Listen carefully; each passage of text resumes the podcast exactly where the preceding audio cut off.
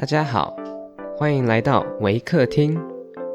您现在收听的是维宝宝故事屋。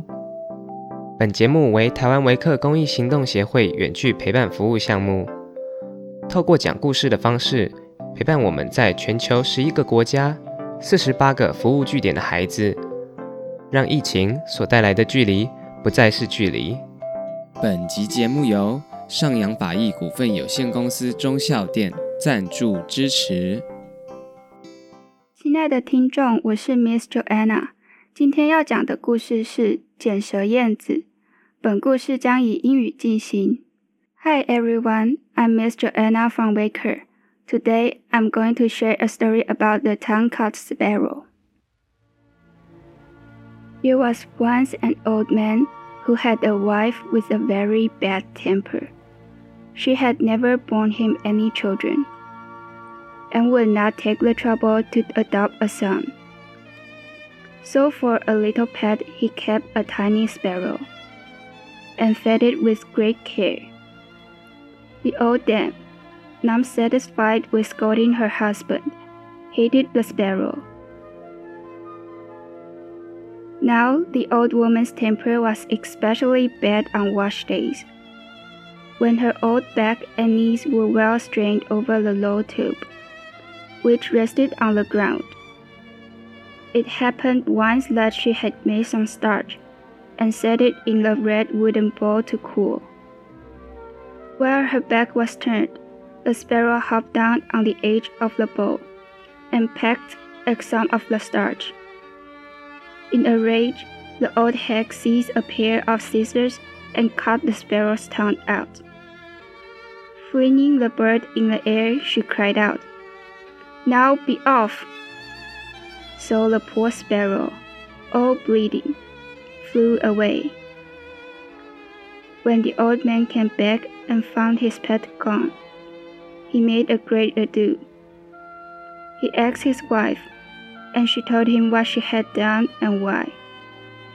The sorrowful old man grieved sorely for his pet and after looking in every place and calling it by name, gave it up as lost.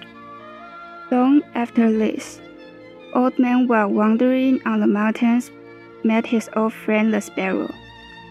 They both cried Ohio to each other, and bowing low offered many mutual congratulations and inquiries as to health, etc. Then the sparrow begged the old man to visit his humble abode, promising to introduce his wife and two daughters.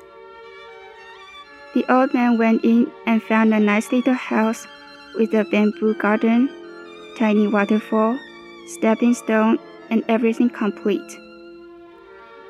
Then Mrs. Sparrow brought in slices of sugar jelly, rock candy, sweet potato custard, and a bowl of hot starch sprinkled with sugar, and a pair of chopsticks on the tray. Miss Suzumi, the elder daughter, brought the tea caddy and teapot, and in the snap of the fingers had a good cup of tea ready, which she offered on a tray, kneeling. Please take up and help yourself. The refreshments were very poor, but I hope you will excuse our plainness, said Mother Sparrow. The delighted old man, wondering in himself at such a polite family of sparrows, ate heartily, and drank several cups of tea. Finally, on being pressed, he remained all night. For several days, the old man enjoyed himself at the sparrow's home.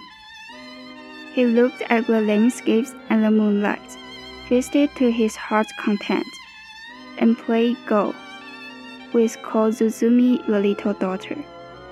In the evening, Mrs. Sparrow would bring out the refreshments and the wine, and sit the old man on a silken cushion while she played the guitar. Mr. Sparrow and his two daughters danced, sung, and made merry. The delighted old man leaning on the velvet armrest forgot his cares, his old limbs, and his wife's tongue, and felt like a youth again. On the fifth day, the old man said he must go home. Then the sparrow brought out two baskets made of plaited rattan, such as are used in traveling and carried on men's shoulders. Placing them before their guest, the sparrow said, Please accept a parting gift. Now, one basket was very heavy, and the other very light. The old man, not being greedy, said he would take the lighter one. So, with many thanks and bows and goodbyes, he set off homewards. He reached his hut safely.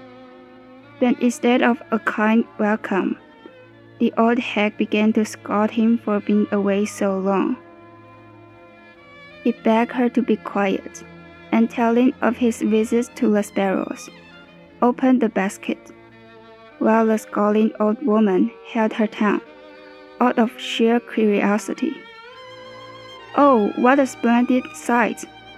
There were gold and silver coin, and gems, and coral, and crystal, and amber and the never failing bag of money, and the invisible coat and hat, and rows of books and all manner of precious things.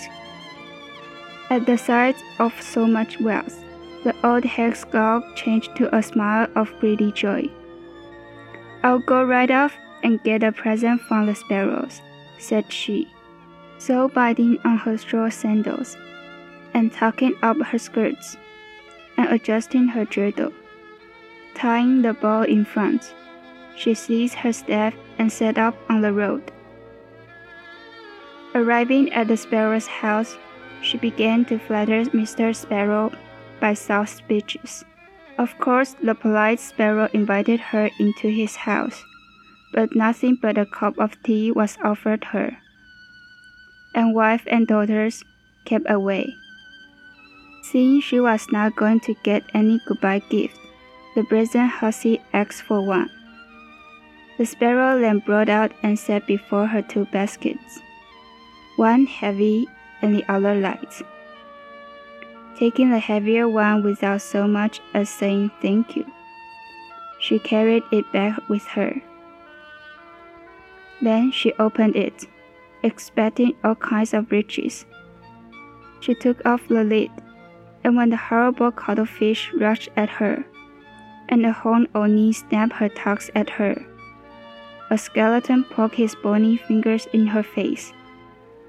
And finally, a long hairy serpent, with a big head and lolling tongue, sprang out and coiled around her, cracking her bones and squeezing out her breath till she died.